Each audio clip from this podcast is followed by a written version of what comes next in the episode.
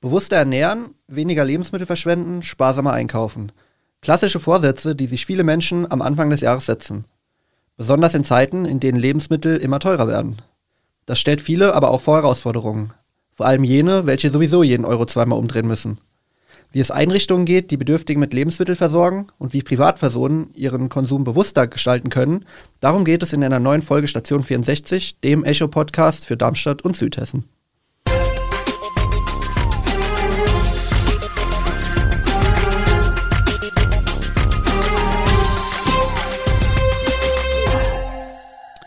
Gute aus der Echo-Redaktion. Mein Name ist Niklas Almroth und ich bin heute hier mit meiner Kollegin Lena Scheuermann und wir beschäftigen uns heute mit dem Thema Ernährung. Die Ernährung oder die Umstellung der Ernährung, sich gesünder ernähren, das ist einer der klassischen Jahresvorsätze. Lena, ist das auch bei dir der Fall? Ja, auf jeden Fall. Also bei mir steht auch, sich gesünder zu ernähren und auch meinen Fleischkonsum zu reduzieren, ganz oben auf der Liste. Jetzt muss ich nur noch gucken, ob ich das auch über den Januar hinaus durchziehen kann. Mit den beiden Vorsätzen bin ich übrigens nicht alleine. Laut einer Umfrage des Portals Statista steht sich gesünder ernähren bei rund der Hälfte der Befragten ganz oben auf der Vorsatzliste. Ja, gesünder ernähren ist auf jeden Fall ein gutes Stichwort.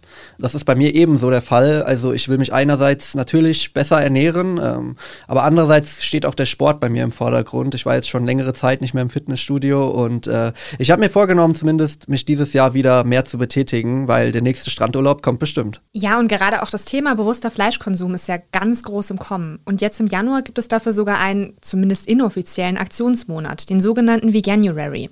Das ist eine gemeinnützige Organisation, die eine gleichnamige Kampagne ins Leben gerufen hat, die während des gesamten Monats und im Idealfall auch darüber hinaus die Menschen weltweit zu einer fleischlosen Ernährungsweise animieren möchte. Der Umwelt und auch den Tieren zuliebe. Online kann man sich registrieren, da bekommt man dann Rezepte und Tipps zugeschickt. Ja, das ist sicher eine gute Sache. Es ist auch irgendwo wichtig, finde ich, dass fleischlose Ernährung Aufmerksamkeit erhält. Das passiert ja auch immer mehr in den letzten Monaten und Jahren. Ich persönlich habe mich jetzt aber noch nicht dazu durchringen können, mich rein pflanzlich oder vegetarisch zu ernähren. Aber das kann natürlich auch jeder für sich selbst entscheiden. Was aber auf jeden Fall der Fall ist, ist, dass ich mich in der Kantine öfter mal nach fleischlosen Alternativen umschaue und auch ab und an mal zur fleischlosen Alternative greife. Also mir geht es da ganz ähnlich. Komplett pflanzlich ernähre ich mich jetzt auch nicht. In letzter Zeit versuche ich aber häufiger auch mal vegetarisch oder vegane Rezepte auszuprobieren und allgemein habe ich auch meinen Fleischkonsum in letzter Zeit stark zurückgefahren. Ja, wobei man natürlich auch sagen muss, es kommt natürlich nicht nur auf fleischlose Ernährung an, sondern eben auch auf die Qualität. Also beispielsweise ein F Stück Fleisch aus Bioqualität ist sicher für die Ernährung besser als viele Fertigprodukte, die viel Fett und Zucker enthalten. Es gibt ja auch immer mehr Anbieter, die ganz offensiv mit Bioprodukten werben und das kommt bei den Leuten ja auch an. Klar ist aber auch, das muss man sich erstmal leisten können. Allgemein sind die Lebensmittel deutlich teurer geworden. Die Verbraucherzentrale rechnet anhand von Daten des Statistischen Bundesamts vor, dass die Teuerung zwischen den Jahren 2000 und 2019 im Schnitt noch knapp unter 1,5 Prozent jährlich lag. Von November 2021 bis November 2022 sind die Lebensmittel um rund 21 Prozent teurer geworden. Ja, ist auf jeden Fall ein krasser Anstieg und ich glaube, jeder von uns, der regelmäßig in den Supermarkt einkaufen geht, merkt das, dass die Produkte 20, 30 oder vielleicht sogar 40 Prozent teurer geworden sind. Und gerade für diejenigen, die sowieso nicht so viel Geld haben und extrem auf ihr Budget achten müssen, ist das natürlich fatal. Das merken auch die Tafeln oder tafelähnliche Organisationen in Darmstadt und im Landkreis. Wir haben darüber mit Jochen Gaidul, dem Vorsitzenden des Evangelischen Diakoniezentrums Großbiberau, gesprochen. Der Verein betreibt die Lebensmitteltheke in Großbiberau, bei der sich Bedürftige mit einem Bezugsschein oder Geflüchtete aus der Ukraine zweimal die Woche mit Lebensmitteln versorgen können. Wie sieht denn die Lage aktuell bei der Lebensmitteltheke in Großbiberau aus? Welche Menschen kommen zu Ihnen und können Sie aktuell noch alle Bedürftigen versorgen? Ja, wir als Verein Diakoniezentrum betreiben die Lebensmitteltheke in Großbiberau seit mittlerweile mehr als zehn Jahren und Sie haben vollkommen recht, es ist in der Tat so, dass wir vor ziemlich großen Herausforderungen stehen. Allein in den letzten zwölf Monaten hat sich die Zahl der bei uns registrierten Personen mehr als verdreifacht. Aktuell sind das sogar weit über 200. Und das sind sowohl aus der Ukraine geflüchtete Personen als auch in Deutschland gemeldete Menschen, die zum Beispiel Bürgergeld oder äh, Sozialhilfe beziehen oder aber auch nachweislich ein sehr geringes Einkommen oder eine sehr geringe Rente haben. Wenn man bedenkt, dass hinter diesen Menschen oftmals ganze Familien stehen, dann reden wir insgesamt sogar über ca. 500 Köpfe, die wir derzeit versorgen. Und die kommen nicht nur aus Großbiberau, sondern tatsächlich in der überwiegenden Mehrzahl aus den umliegenden Städten und Gemeinden. Denn man muss wissen, in unserer Region gibt es keine Tafel. Zwischen Darmstadt, Dieburg, Bensheim und Michelstadt klafft eine ziemlich große Lücke, die wir mit unserem Angebot versuchen, zumindest in Teilen abzudecken. Und ähm, natürlich stoßen wir mittlerweile an unsere Grenzen, denn die Zahl der Menschen, die zu uns kommen, wird jede Woche größer. Und das vor dem Hintergrund, dass wir zu 100 Prozent ehrenamtlich arbeiten und als gemeinnütziger Verein natürlich auf Spenden und Zuschüsse angewiesen sind. Supermärkte sind sehr darauf bedacht, möglichst wenig Lebensmittel zu verschwenden. Also es wird gerade besser kalkuliert oder die Produkte, die nah am Verfallsdatum sind, werden über Sonderangebote verkauft. Auch bei Privatpersonen sitzt das Geld aktuell nicht so locker. Bleiben denn da überhaupt noch Lebensmittelspenden für gemeinnützige Organisationen übrig? Also wir sind am Limit, ganz klar. Dennoch erfahren wir als, ich nenne es mal Local Player, ähm, noch eine gute Unterstützung zum Beispiel der Supermärkte und Landwirte in Großbiberau und Umgebung. Allerdings, ja, lässt die Menge der Waren, die wir erhalten, seit einiger Zeit spürbar nach. Und es braucht hier schon echte Überzeugungsarbeit, vor allem aber auch hinsichtlich der Wahrnehmung der Lebensmitteltheke, insbesondere als eigenständige, unabhängige Initiative, die nichts mit den Tafeln zu tun hat. Wir merken das vor allem zum Beispiel bei Aktionen in Supermärkten, die in erster Linie den Tafeln zugutekommen, von denen aber bei uns als Lebensmitteltheke am Ende tatsächlich gar nichts ankommt. Und Sorgen macht mir derzeit ähm, vor allem das Risiko eines Verteilungskampfes. Ähm, es gibt viele Vereine, und äh, Initiativen, ähm, die alle das gleiche Ziel haben wie wir. Und das ist extrem wichtig. Doch, wie Sie schon gesagt haben, kalkulieren Supermärkte mittlerweile anders und so bleibt einfach weniger für die verschiedenen Abnehmer übrig. Glücklicherweise sind wir als Lebensmitteltheke gut vernetzt und wir helfen uns gegenseitig, so gut es eben geht. Ein positiver Nebeneffekt hier zum Beispiel ist, dass wir mit einer einzigen grünen Tonne auskommen. Das zeigt ganz gut, glaube ich, wie wir versuchen, möglichst nachhaltig mit den uns überlassenen Lebensmitteln umzugehen. Und das ist, glaube ich, auch nochmal ein Bonuspunkt, den wir gerne den Supermärkten gegenüber auch zum Ausdruck bringen. Sie hatten auch die Bevölkerung angesprochen. Hier spüren wir zum Glück zumindest momentan noch eine gewisse Zunahme der Spendenbereitschaft. Das liegt äh, sicher auch daran, dass in den Medien ganz besonders auch im Darmstädter Echo, seit äh, einiger Zeit kontinuierlich über die Herausforderungen von Initiativen wie den Tafeln oder auch uns als Lebensmitteltheke berichtet wird. Äh, wir hatten erst Anfang Dezember ein, äh, eine konzertierte Lebensmittelspendenaktion in vier Kommunen, über deren Resultat wir tatsächlich sehr erfreut waren. Aber hier gibt es natürlich auch das Risiko einer gewissen Ermüdung bei den Menschen. Wir wollen die Spendenbereitschaft nicht wirklich überstrapazieren. Das Land Hessen bezuschusst die Tafeln mit insgesamt 2,2 Millionen Euro, wovon auch 100.000 Euro an die Tafeln in Darmstadt und Dieburg gehen. Einrichtungen wie die Lebensmitteltheke, die aber nicht dem Tafelverband angehören, gehen leer aus. Was würden Sie sich in dieser Hinsicht denn von der Politik wünschen, auch mit Blick auf die weiteren Entwicklungen im Jahr 2023? Na, grundsätzlich muss ich erstmal sagen, dass wir den Tafeln die Unterstützung nicht neiden. Ganz im Gegenteil. Die Arbeit der Tafeln ist ebenso wichtig wie die der Lebensmitteltheke. Was aber tatsächlich problematisch ist, ist die Tatsache, dass gut gemeint eben nicht immer gut gemacht ist. 2,2 Millionen Euro ist eine Menge Geld, mit dem man wirklich viel Gutes tun kann. Fast alle Tafeln sind ja am Limit. Ähm, das ist überall zu lesen. Und ähm, viele nehmen derzeit keine neuen Kundinnen und Kunden mehr auf. Außerdem können bei vielen Tafeln die Menschen nur noch alle zwei Wochen Waren beziehen. Das ist bei uns derzeit komplett anders. Wir haben keinen Aufnahmestopp. Bei uns kann jeder kommen, der einen Bedarf hat. Wenn man jetzt all die kleineren lokalen Initiativen, die die Tafeln unterstützen, äh, unterstützen und entlasten, im Regen stehen lässt, dann ist die Konsequenz, dass diese über kurz oder lang schließen und deren Kundinnen und Kunden nur noch die Tafeln haben, dort aber, wie gerade gesagt, abgewiesen würden. Ich kann mir nicht vorstellen, dass das im Sinne unseres hessischen Sozialministers ist. Und wenn ich also einen Wunsch in Richtung der Landes- und Lokalpolitik äußern darf, dann wäre das mit Sicherheit zum einen eine Prüfung des bisherigen Ansatzes und eine dauerhafte, nicht nur einmalige Unterstützung auch der lokalen Initiativen. Denn man darf eins nicht vergessen, wir retten nicht nur Lebensmittel, sondern auch Menschen. Das ist auf jeden Fall ein wichtiger Appell an die Landesregierung. Ohne finanzielle Unterstützung wird es eng bei der Versorgung der immer mehr Bedürftigen. Die Lebensmitteltheke ist übrigens nicht die einzige Organisation, die sich für Bedürftige rund um Darmstadt einsetzt. Neben den Tafeln in Darmstadt und Dieburg gibt es zum Beispiel auch noch die Warenkörbe in Pfungstadt und Weiterstadt. Unsere Kolleginnen und Kollegen haben sich für euch umgehört, wie die Situation dort aussieht.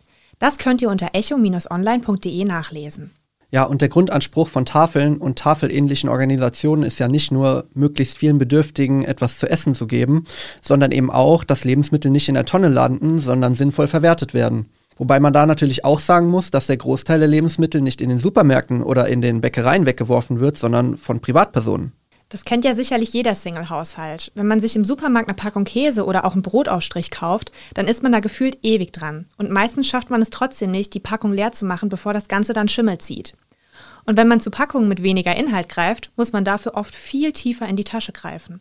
Da bin ich komplett bei dir. Also ich habe da ein ganz konkretes Beispiel. Ich kaufe gerne Räucherlachs und wenn man sich da anschaut, wie viel man da für die kleinere Packung bezahlt, da sind die Grammpreise so weit auseinander, dass ich dann oftmals doch zur größeren Packung greife. Ist auf jeden Fall ein Dilemma, weil man eben weiß, dass eventuell die Packung nicht leer wird, bevor eben der Lachs oder welches Produkt auch immer schlecht wird. Genau da setzt übrigens der Verein Essen für alle an. Der Verein ist vor allem im Kreis Groß-Gerau und angrenzendem Gebiet aktiv und setzt sich für Lebensmittelrettung und Aufklärung gegen Lebensmittelverschwendung ein. Die Besonderheit? Im Gegensatz zur Lebensmitteltheke oder auch Tafeln kann man hier auch ohne Bedarfsschein Lebensmittel holen. Wir haben mit der Vorsitzenden Silvia Schneider über bewussten Konsum gesprochen und gleichzeitig nach Tipps für den Alltag gefragt. Ja, Frau Schneider, Sie sind ja von Essen für alle und äh, Ihr Verein unterscheidet sich natürlich auch ein bisschen von den Tafeln, weil bei Ihnen gibt es keine Bedürftigkeitsprüfung. Trotzdem natürlich die Frage, wie hat sich denn der Bedarf im vergangenen Jahr verändert? Es ist ja eben gerade wegen der Inflation der Fall, dass gerade von den Tafeln hört man ja, dass, dass sehr viele mehr Leute kommen. Ist es bei Ihnen auch zu spüren gewesen? Wie ist so das letzte Jahr verlaufen? Ja, das ist bei uns genau gleich. Wir haben sehr viel mehr Zulauf und nochmal einen richtigen Schub hat es gegeben, als die ganzen Flüchtlinge aus der Ukraine, insbesondere die Frauen mit ihren Kindern dann alle kamen. Und äh, es ist ja auch so, dass auch bei Ihnen äh, im Verein auch der Fokus ja so ein bisschen auch auf, auf fleischlose Ernährung äh, auf jeden Fall liegt. Bekommen Sie das auch mit, dass es auch immer mehr Leute gibt, die sozusagen auf Fleisch verzichten wollen? Einfach, weil man merkt ja, es gibt immer mehr Vegetarier, immer mehr Veganer. Äh, kommt es bei Ihnen auch an und gerade in den Kochworkshops auch? Unbedingt. Also wir retten zwar alles, alles, was nicht von der Tafel genommen wird und alles, was wir irgendwie vor der Tonne retten können. Aber wir haben das auch mitbekommen, dass es jetzt fast eine Umorientierung gibt. Insbesondere ganz viele junge Leute, die dann sagen, ah nee, wir sind äh, Vegetarier oder gar Veganer. Und darauf können wir natürlich gut eingehen, weil wir hauptsächlich ja Obst und Gemüse haben. Ja, bewusster Konsum. In dieselbe Richtung hat ja auch unser Bundesernährungsminister Cem Özdemir gedacht. Und zwar beim Thema Containern, also das aktuell noch illegale Entwenden von Lebensmittelabfällen aus Supermarktmüll. Das soll nicht mehr unter Strafe gestellt werden. Aktuell gilt das nämlich noch als Diebstahl. Wie ist denn Ihre Position zum Containern? Lebensmittel werden ja an sich gerettet. Äh, hier muss ich jetzt ein bisschen Luft holen und auch ein kleines bisschen ausholen. Das klingt ja im ersten Moment gut, es wird nichts weggeworfen, es wird Container, da wird es halt aus dem Müll geholt. Aber was viele Leute nicht wissen ist, dass im Endeffekt die Geschäfte ähm, oft dann auch Rückrufe wegwerfen. Und das sind Dinge, wo zum Beispiel in der Produktion, bei Marmelade oder ähnlichem dann irgendwo was passiert ist, vielleicht ein kleines Metallstück drin ist. Und ähm, wenn die das dann bei der Charge merken, oh, da ist was drin und es ist schon ausgeliefert, das kommt gar nicht mal so, äh, gar nicht mal so selten vor, dann muss es natürlich entsorgt werden und das landet dann genau in den Containern. Und wenn das dann containert wird, also das würde nicht passen. Den Betrieben ist eigentlich, mit denen wir zusammenarbeiten, dran gelegen, dass sie möglichst erstmal viel verkaufen natürlich, das ist klar. Und dann zum anderen, dass möglichst wenig weggeworfen wird, denn der Abfall kostet ja richtig Geld. Also versuchen sie auch uns oder den Tafeln und uns dann auch relativ viele Lebensmittel, äh, alles was irgendwie möglich ist, zu geben. Denn das ist ja, wie gesagt, bares äh, Geld. Und so ist es auch ein Win-Win-Win-Effekt. Die Umwelt gewinnt, weil wir alles schon im Betrieb sortieren. Dadurch wird mehr, kann mehr Kunststoff und mehr Karton recycelt werden. Dann gewinnen natürlich die Betriebe auch, indem sie etwas Geld sparen, nicht so viel Abfall haben. Und natürlich auch all die Leute, die dann die, Lebens die geretteten Lebensmittel und ordentlich sortierten nochmal dann an unsere Verteilstationen abholen können. Genau, also Sie sagen auch so, dieser Zwischenweg über die Tafeln, über Vereine wie Sie ist einfach wichtig im Vergleich auch zum Containern, weil das ist ja auch dann gratis oder gegen einen ganz kleinen Entgelt, aber Sie sind ja vom Fach, Sie wissen ja, was Sie nehmen können und was nicht.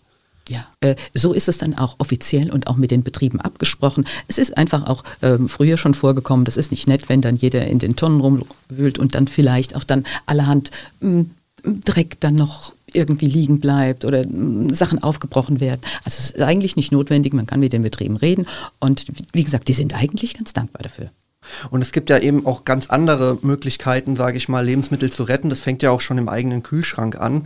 Oftmals hat man ja Dinge, die weggeworfen werden oder man hat einfach zu viel gekauft, gerade in einem Single-Haushalt, wie jetzt beispielsweise bei mir, weil einfach die Packungen immer so groß sind. Aber ähm, ja, was kann man denn, was sind so wenige oder einfache Dinge, die man tun kann, um weniger Lebensmittel wegzuwerfen oder zu verschwenden? Ja, es gibt ja die Grundregel, dass man sich, dass man nicht hungrig einkaufen geht, dass man sich eine Liste äh, vorher anlegt, dessen, was man eigentlich kochen will. Es gibt so ein paar Sachen, aber was uns natürlich besonders wichtig ist, ist auch einmal insgesamt das Bewusstsein. Denn die meisten Leute, denke ich, wissen nicht, dass von den 12 Millionen Tonnen Lebensmittel, die jedes Jahr in Deutschland weggeworfen werden, von den Betrieben am allerwenigsten weggeworfen wird. Die werfen nur etwa 5% dieser Menge weg. Aber die Privathaushalte, also wir alle, ob Kind, ob Kreis, wir werfen äh, etwa fast 60% dieser Menge weg. Also das heißt, nur wir können etwas oder sind verantwortlich und wir können etwas tun. Und wenn wir unsere Sinne benutzen, also die sensorische Prüfung, das heißt, wenn wir hinschauen, hinriechen, mh, mm, mal, auch hinschmecken, auch mal anfühlen, ist es glitschig, dann können wir eigentlich schon vieles beurteilen, ob es wirklich noch haltbar ist und natürlich wirklich wissen, was das Mindesthaltbarkeitsdatum bedeutet. Denn es heißt auf keinen Fall tödlich ab, sondern einfach nur mindesthaltbar. Das ist eine rechtliche Sache, wie lange eigentlich der Hersteller die Gewährleistung dafür nimmt, dass die zugesicherten Eigenschaften dann auch von Farbe, Konsistenz und so weiter noch erhalten sind. Hat nichts mit eigentlichem Verderbnis zu tun. Ja, das ist auf jeden Fall wichtig zu erfahren. Und Sie bieten ja auch Kochworkshops und Kochkurse an, um eben genau solche Dinge zu lernen und auch mit Lebensmitteln, die vielleicht ja, wo man vielleicht sich nicht mehr so sicher ist oder die, die man, die trotzdem immer noch gut sind, zu arbeiten. Was sind denn so zwei, drei Sachen, die einfach jeder vielleicht mit zum Beispiel altem Brot, in Anführungsstrichen altem Gemüse noch machen kann? Ähm, am meisten wird Obst und Gemüse weggeworfen und gleich danach kommt natürlich schon Brot. Das heißt, an den Stellen kann man ansetzen. Bei Gemüse gibt es ganz viele Möglichkeiten, auch die Schale zu benutzen oder halt bei vielem auch mal, was nicht ganz so schön ist, etwas ähm, ähm, auszuschneiden. Oh, aus, bei Radieschen mit den Blättern wenn die noch schön sind, kann man die gleich mit in den Salat hineintun. Also hier gibt es eine ganz breite Palette. Mm, oder anderes Kleinmosen, von Smoothie bis, also da, ich, ich wüsste gar nicht jetzt, wo ich anfangen soll. Ähm, wir machen das in den Kochworkshops auch ganz häufig so, dass wir schauen, was gibt es denn heute und was machen wir da draus. Bei Brot machen wir natürlich arme Ritter, was gibt es, Klöße gibt es, Croutons und was wir ganz gerne auch machen, sind alle Formen von überbackenen Broten, weil sowas wie eine Bruschetta ist immer schön. Das muss jetzt nicht das Brot jetzt direkt ganz frisch sein, sondern das wird ja eh nochmal gebacken, überbacken und da kann man auch ganz äh, nette Kreationen machen. Da ist der Fantasie sind keine Grenzen gesetzt. Ja, das ist auf jeden Fall ein krasser Aspekt mit den Containern, weil über die Folgen von Sachen, die man da rauszieht und die vielleicht irgendwie belastet sind mit irgendwelchen Stoffen oder wo vielleicht Glasscherben drin sind, da habe ich so noch gar nicht drüber nachgedacht. Also es ist auf jeden Fall ein guter Punkt, wenn da Kenner wie bei Essen für alle die Sachen vorsortieren, weil dann kann man sich sicher sein, dass man gute Lebensmittel bekommt. Wir haben ja jetzt einige Tipps von Frau Schneider bekommen, aber lassen die sich auch in den Alltag integrieren? Wie sieht es da bei dir aus, Lena? Also den Tipp mit dem alten Brot finde ich sehr gut. Das habe ich in der Vergangenheit auch schon öfter mal zu arme Ritter verarbeitet oder einfach so eine Art Pizzabrötchen gemacht. Und was das Mindesthaltbarkeitsdatum angeht, sehe ich das auch eher locker. Augen und Nase sagen einem ja meistens, ob Lebensmittel noch gut sind. Ja, ich finde auch allein, dass wir darüber sprechen, schafft schon ein anderes Bewusstsein. Ähm, was sich bei mir auf jeden Fall verändert hat ähm, in den letzten Wochen und Monaten, wenn ich in den Supermarkt gehe, dass ich gerade bei Obst nicht mehr unbedingt nach dem perfekten Apfel suche, sondern eben auch mal Sachen mitnehme, die vielleicht nicht mehr perfekt sind und schon ein paar Druckstellen haben. Ich denke da zum Beispiel auch an Bananen oder auch Mandarinen. Wie sieht es denn eigentlich bei euch aus? Konsumiert ihr Lebensmittel bewusster? Hat sich euer Verhältnis zu Lebensmitteln in den letzten Monaten verändert? Und habt ihr vielleicht auch Tipps, die ihr gerne mit den anderen Hörern teilen wollt? Schreibt es uns gerne in die Kommentare oder per Mail an audio.vrm.de. Das war's auch schon wieder für diese Woche mit Station 64. Das nächste Mal könnt ihr euch auf Tatjana Döbert und unsere neue Stimme am Mikrofon Sascha Lotz freuen. Macht's gut. Tschüss. Station 64 ist eine Produktion der VAM von Allgemeiner Zeitung, Wiesbadener Kurier, Echo Online und Mittelhessen.de. Redaktion und Produktion die VolontärInnen der VAM. Ihr erreicht uns per Mail an audio.vrm.de.